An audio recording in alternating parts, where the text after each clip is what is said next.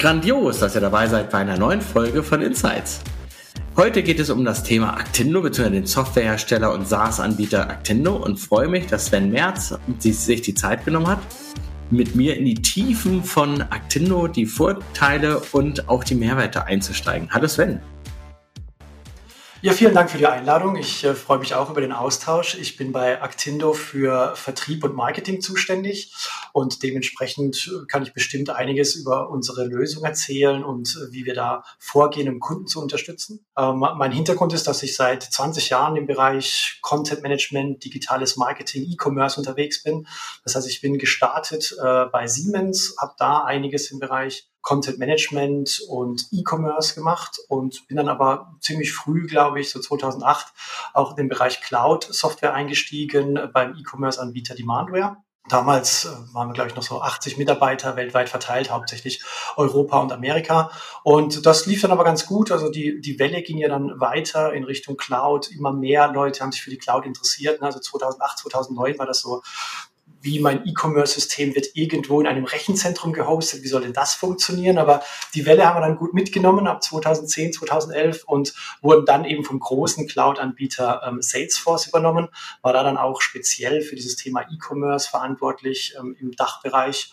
Und äh, habe mich jetzt dann gefreut, mit dem Boris in Kontakt zu äh, kommen, mit dem einen der Gründer von Actindo, ähm, der meinte, das könnte doch ganz spannend sein, ähm, jetzt hier auch weiter im E-Commerce-Umfeld unterwegs zu sein, allerdings nicht im Storefront-Bereich, sondern kommen wir bestimmt gleich nochmal drauf, eher so im Bereich Prozesse, Hintergrund, Datenorchestrierung und so. No, noch eine kleine Randnotiz, wir wären ja beinahe Kollegen geworden. Hatte ich ja gesagt, 2009 hat mich der Stefan Schambach angerufen, also gesucht hatte, aber es war nicht so öffentlich, aber er hatte mich da angerufen mhm. und das fand ich doch sehr äh, beeindruckend und hat mich bis heute auch geprägt, dass er als Geschäftsführer da halt mich anruft und das habe ich auch übernommen, bei wichtigen Rollen zu sagen, ich rufe dann persönlich an, weil das dann halt echt nochmal eine ganz andere Tonalität hat. Aber okay. ja, ich wollte ja nicht mal Vertrieb machen. Ich wollte ähm, eine Firma gründen und Fußabdruck hinterlassen. Heute hier. Damals vielleicht noch zu der, zu der Geschichte und zu den mhm. Hintergründen. Das war wirklich eine spannende Zeit, weil ähm, der Stefan ja Demandware in den USA gegründet hat und gleichzeitig auch immer hier unterwegs war und hier Netzwerk gepflegt hat. Deshalb war das auch für alle Mitarbeiter jetzt in Europa immer eine sehr spannende Zeit, weil es war nicht so das typische amerikanische Unternehmen, ja, wir haben den Satelliten irgendwo in Deutschland, irgendwo in England, sondern es war immer international gefühlt, weil einfach von vornherein ein internationales Publikum dabei war. Ja, glaube ich. Und ich finde auch heute noch eine schöne Zeit, aber die ist anders. Ähm, mhm. wir, wie sind wir auf Actindo gestoßen? Das war so vor knapp zwei Jahren. Mhm. Und wir haben für viele Kunden E-Commerce-Projekte umgesetzt. Also wir setzen ja immer noch E-Commerce-Projekte um und häufig Add-ons gebaut. Eine Callcenter-Lösung, ein Order-Management-System, mal auf ein Standardsystem, mal selber geschrieben, mal ja die Orchestrierung von Datenflüssen und so weiter. Und da hatte ich irgendwann ähm, ein Bild von euch gesehen und da stand ganz groß DOP drauf.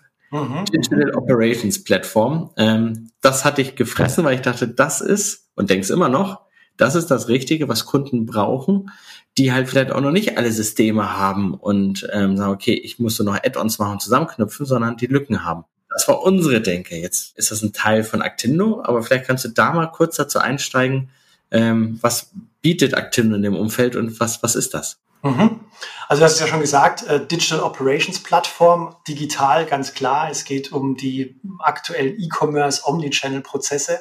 Ähm, und dann Operations bedeutet eben für uns, wie bekommen wir die richtigen Daten für diese digitale, für die digitalen Geschäfte zum Kunden und wie orchestrieren wir dann die Prozesse. Also alles im Bereich Omnichannel. Wie kann ich meinen Storefront, meine unterschiedlichen Kanäle richtig verwalten und auch gut aussteuern? Und da versuchen wir eben sozusagen die Spinne im Netz zu sein, um alle Daten zusammenzubringen, um einen einheitlichen Satz zusammenzustellen, auch Prozesse richtig zusammenzufassen und dann eben entscheiden zu können. Also der Kunde kann dann entscheiden, wie bespiele ich jetzt meine Marktplätze, meinen Online-Shop und so weiter.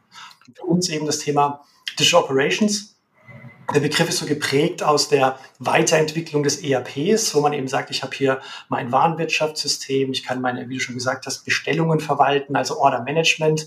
Aber was heißt denn das jetzt eigentlich im digitalen Zeitalter? Und da ist eben der Gedanke, es geht jetzt darum, das Ganze zu orchestrieren, eine Operations außenrum zu bauen, um einfach unterschiedlichste Prozesse immer wieder zu verwalten und effizient aufsetzen zu können. Und so sehen wir uns eben diese Spinne im Netz, für den Omnichannel E-Commerce, da alle Prozesse richtig darzustellen und eben flexibel verwaltbar zu machen. Jetzt haben wir, und ich spiele mal so ein bisschen unsere Kundensituation, wo wir natürlich auch antworten, aber es geht um euch heute. Mhm. So, so Kundensituationen wieder, die sagen, naja, ich habe ja ein SAP, das, der macht doch alles. Oder ich habe eine System I ERP-Anwendung, ja, die ist bisschen alt, aber die läuft ja noch super.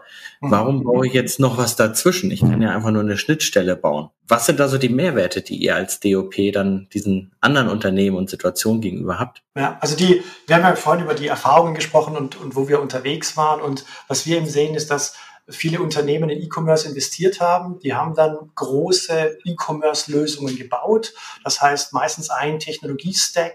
Ähm, da gab es ein großes Storefront, dann wurden noch ein paar Sachen dran gebaut und die haben sie mit ihrem ERP verbunden haben Sie aber die Herausforderung, jetzt kommen neue Kanäle dazu, was mache ich jetzt mit meinem Ladengeschäft, wie gehe ich mit Social Media um, äh, was mache ich mit den unterschiedlichen Marktplätzen, also wir haben gerade wieder einen Artikel gehabt über Nischenmarktplätze und was da alles so hochkommt, wo Sie einfach feststellen, jedes Mal dann in meinem bestehenden ERP-System die Prozesse anzupassen, ist einfach zu aufwendig. Die Flexibilität ist da gar nicht da, weil diese Systeme natürlich gebaut sind, groß und nachhaltig die Dinge zu unterstützen. Aber dass ich jetzt dann sage, oh, da kommt ein neuer Kanal dazu, da muss ich mir jetzt kurz was überlegen, wie mache ich das mit den ähm, Approval-Prozessen und so weiter. Dafür sind die ERP-Systeme nicht ausgelegt, diese Flexibilität zu bieten. Und was wir eben auch bei Kunden sehen, dass viele Datenströme zusammenkommen. Also es ist dann eben nicht so, ja klar, 80 Prozent kommt aus dem ERP, aber ich habe dann noch Partner, die Dinge zuliefern und so weiter. Und das alles zusammenzubringen und diese Schnelligkeit und Flexibilität äh, mitzubringen, das kann eben eine DOP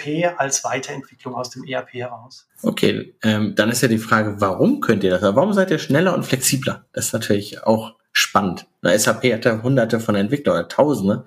Warum können die das nicht? Wir sind halt mit diesem Ansatz gestartet, zu sagen, mhm. ja, wir wissen, es gibt unterschiedliche Kanäle, es gibt unterschiedliche Systeme im Hintergrund, die wir anknüpfen müssen und haben eben daraus speziell entwickelt einen Datenhub, äh, also immer mit dem Gedanken, wie kann ich meinem Kunden das so anbieten, dass er sich sozusagen alleine die Schnittstellen konfigurieren kann. Ne? Verschiedene Datenströme kommen rein. Wie kann ich die jetzt so konfigurieren, dass danach ein Datenstrom daraus wird, den ich an meine Kanäle weitergeben kann?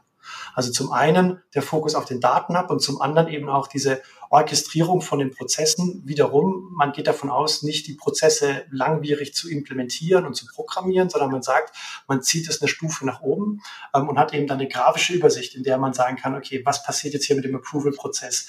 Was passiert ab einem Bestellwert von X oder wenn das Ganze über den Kanal von B reinkommt?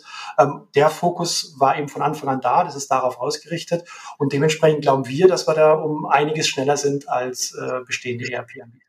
Seid ihr denn eine Low-Code-Plattform? Also, also, der Gedanke kommt mir, oder No-Code, Low-Code-Plattform. Seid, seid ihr sowas oder ähm, ist da noch, gibt's da noch eine Abgrenzung ähm, dazu?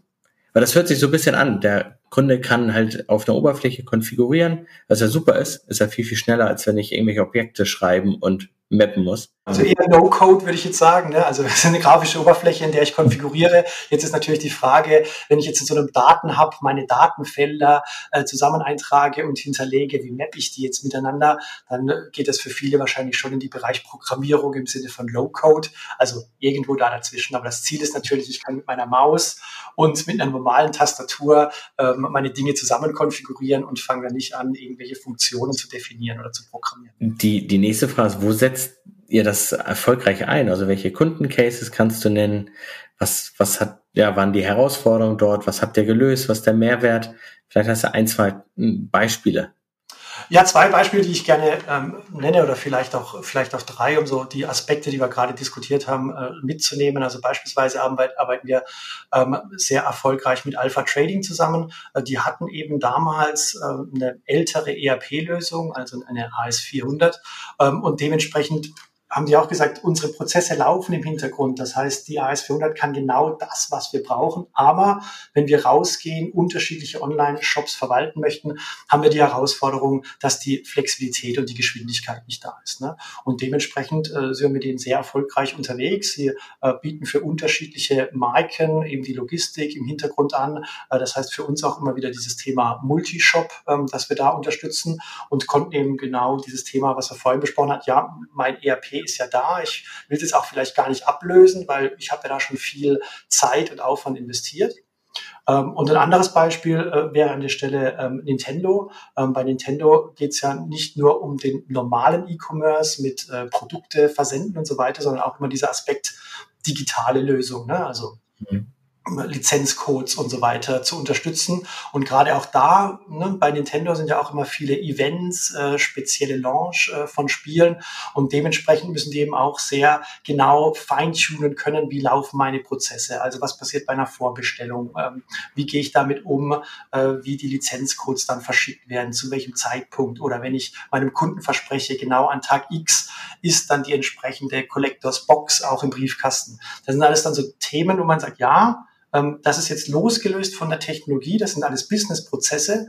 Wie kann ich die jetzt denn einfach umsetzen? Weil natürlich, ich kann nicht mit jeglicher Programmierung dahin kommen, aber es soll ja nicht für das nächste Event, was in sechs Wochen stattfindet, immer wieder drei, vier Monate dauern, bis ich dahin komme. Die, also Alpha Trading ist ja auch ein gemeinsamer Kunde. Wobei, das haben wir unterschiedlicher voneinander. Wurde es ja ein Kunde von uns. Insofern ähm, fand ich es ganz schön, dass wir uns da auch wieder gesehen haben. ist ja hier um die Ecke bei uns. Also ich wohne hier in München, ja. Genau. Ja. Ähm, okay, die Nintendo ist ja auch ein großer Name. Das heißt, internationale Projekte sind für euch auch eher normal, gang und gäbe und ist keine Herausforderung. Also ihr seid nicht für den kleinen, ähm, für den, für den SMB-Bereich da, sondern ähm, ihr könnt halt auch groß. Ist das richtig? Genau, also international ähm, auf jeden Fall in dem, in dem Segment, dass man sagt, ähm, Unterstützung in Richtung Steuern, Sprachen und so weiter. Ähm, also das, dafür ist das Produkt von vornherein ausgelegt. Und das ist auch unser Ziel. Ähm, wenn man jetzt drüber nachdenkt, ähm, welche Kunden nehmen die Flexibilität an. Das sind eben die größeren Kunden, die dann auch spezielle Prozesse benötigen. Ne? Also ich habe vielleicht dann auch ähm, in Italien ein anderes Backend-System, das die Bestellung einfach anders aufnehmen muss. Wie komme ich denn dahin? Das sind eben dann Themen, wo ich diese Flexibilität brauche. Data Hub, was wir vorhin besprochen hatten. Ähm, und dementsprechend passt das eben dann auch ganz gut für die größeren Kunden. Äh, jetzt, jetzt kommen wir eine herausforderndere Frage. Mhm. Ihr kommt ja aus dem ERP-Umfeld, ne? Also SaaS ERP, das habt ihr ähm, früher ja gemacht oder damit seid ihr rausgegangen. Ja. Ist das ein Klotz am Bein oder ein Vorteil, dass ihr von dieser Ecke kommt? Also aus meiner Sicht jetzt in der Interaktion mit Kunden und wenn wir jetzt dann auch über AFPs und Projekte sprechen, ähm, ist es für mich ein Vorteil, ähm, weil man natürlich ähm, einen großen Funktionsumfang hat. Ne? Wenn man jetzt auch bei uns auf die Webseite schaut, welche Features stecken da denn dahinter und so weiter. Kann ich denn auch äh, meine Lager damit abbilden? Kann ich beispielsweise auch ein Point of Sales damit abbilden und so weiter? Die Features sind alle da. Ne? Und ich glaube, ich und das ganze Team wird immer sagen, es gibt in jedem Bereich Speziallösungen, die definitiv besser sind. Aber wenn ein Kunde sagt, ich ich habe hier noch eine Lücke in meinem Baukasten, mein ERP braucht hier noch was Zusätzliches, ähm, dann kann, können wir die Lücke schließen, weil wir einfach ein vollständiges ERP äh, angeboten haben und, an, und anbieten. Und dementsprechend kann ich mir da auch dann die Funktionalitäten rausnehmen. Aber natürlich, der Fokus ist ganz klar zu sagen, DOP, es geht darum, die Prozesse zu orchestrieren und die Daten zu integrieren. Aber natürlich, ähm, wenn es dann Funktionen gibt, die man noch abbilden muss, kann man das auch mit der umsetzen. Also ich finde es ähm, super Vorteil, weil ihr habt das ja damals schon nicht aufgesetzt, dass es äh, blockierend war, sondern immer flexibel handhabbar. Und das ist auch das, was ich ähm, unseren Kunden immer mit mitgebe, wenn diese, wenn die dann recherchieren und sagen, es ist ein ERP, sage ich, nein, falsch, komm daher, ja. Genau. Aber all die Lücken, die du hast, oder Sachen, wo du sagst, beispielsweise, ich will jetzt auf einmal in die Schweiz rein verkaufen, aber mein Alpha-System, mein, meine System I müsste ich dafür anpassen, damit die mhm. Rechnung überhaupt rauskommt. Hey, relativ einfach, hast du direkt schon im Haus. Ne? Und auch das PIM von euch. Ne, ihr habt auch ein kleines PIM. Wenn man keinen PIM hat und nicht die größten Anforderungen braucht, hat man auf jeden Fall schon mal im Haus was und ihr versteht die Thematik. Also das ist etwas, wo wir den Unterschied aussehen zwischen beispielsweise Talent oder klassischen Datenkraken und, und euch, weil ihr in diesem Business-Umfeld einfach ja ähm, da seid. Ne? Dafür, dafür macht der andere Sachen nicht, aber das ist da halt echt echt super. Und ähm, ja, die Data-Objekte können halt Produkte. Also. Genau, also ich sage da auch immer gerne dazu, Datenintegration für Omnichannel, ne? einfach um auch mitzugeben, es ist eben keine Plattform, wo ich wieder bei Null anfange und programmiere, in dem System erstmal beibringen muss, ja, es gibt Varianten, es gibt Produkte und es gibt unterschiedliche Produktgruppen. Ne? Mhm. Also mit unterschiedlichen äh, Kunden und Partnern dann auch die, die Diskussionen rund um Varianten im Fashion-Bereich, wo ich dann sage, nee, das muss ja das PIM an der Stelle, das, das DOP-System von vornherein mitbringen, dass ich weiß, es gibt Fashion-Produkte, die haben eben Farben, die haben unterschiedliche Größen, dass ich das abbilden kann. Und das ist eben auch das Spannende aus meiner Sicht, wo ich sage, ja, Datenintegration, aber immer mit dem Fokus auf Omnichannel. Das heißt, ich mache die Box auf, und Dinge wie eine Bestellung, ein Kunde, ein Produkt sind einfach schon da und das System weiß, womit muss ich jetzt hier eigentlich umgehen. Ja, das sehen wir auch jetzt wirklich einen, wirklich einen Vorteil dort, dort an. Ähm, wenn man jetzt sagt, okay, ich habe eine E-Commerce-Strategie, ich fahre raus, ich internationalisiere, ich gehe noch auf andere Kanäle, ich ähm, würde mich dann ähm, ja auch für Actindo entscheiden, dann seid ihr, du hast ja eine Datenkrake, Spinne im System, das ist immer so ein bisschen negativ behaftet, aber ähm, ihr, ihr seid, ich sag mal, das Bindeglied zwischen all diesen Themen, das flexible Bindeglied. Und da stellt sich natürlich Kunden stellt die Frage, ähm, ist das stabil? Also ist die Software stabil? Das ist das eine, aber ist auch das Unternehmen groß genug? Ähm, Nintendo habt ihr jetzt als Kunden, die werden sicherlich euch geprüft haben, seid ihr so stabil, dass wir morgen, übermorgen und überübermorgen auch noch sinnvoll zusammenarbeiten können. Ähm, mhm. Vielleicht kannst du ein bisschen zu den Rahmenparametern von Actindo sagen, wenn man es noch nie gehört hat, stellt man sich ja die Frage, seid ihr eine Person, fünf, 50, 500? Was sind eure Pläne? Vielleicht hast du da ja zwei, drei Kommentare dazu. Auf jeden Fall. Also wir sind äh, definitiv ein deutsches Unternehmen, ein deutsches Unternehmen aus München, ähm, auch eine Aktiengesellschaft. Das heißt, man kann Einblicke vornehmen in die finanzielle Situation. Das ist dann dementsprechend öffentlich.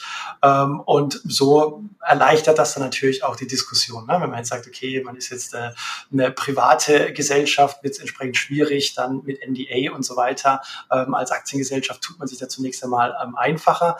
Ähm, wir sind 100 Mitarbeiter äh, wir sind in unterschiedlichen ähm, Ländern unterwegs. Wir sprechen auch viele Sprachen bei uns und das ist auch ähm, das Ziel, jetzt weiter international zu wachsen. Also nicht nur den Dachmarkt mit Deutschland, Österreich und Schweiz zu bespielen. Das war so unsere Vergangenheit, aber eben jetzt auch äh, mehr internationale ähm, Hersteller und Marken für uns zu interessieren.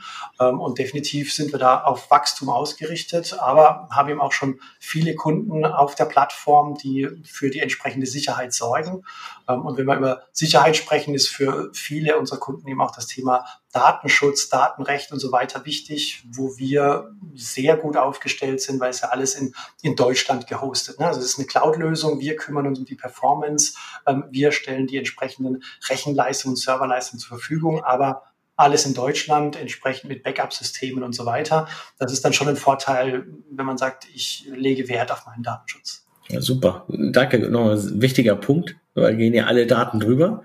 Ähm, wir neigen uns so langsam zum Ende. Aber was habe ich nicht gefragt und hätte ich fragen sollen? Bei dieser ganzen Thema Orchestrierung jetzt noch gar nicht angesprochen haben, ist das äh, Composable Commerce vorhin so ein bisschen über die monolithischen Strukturen gesprochen. Das heißt, ich baue mir ein großes Dorf von und ich konnektiere das mit dem ERP.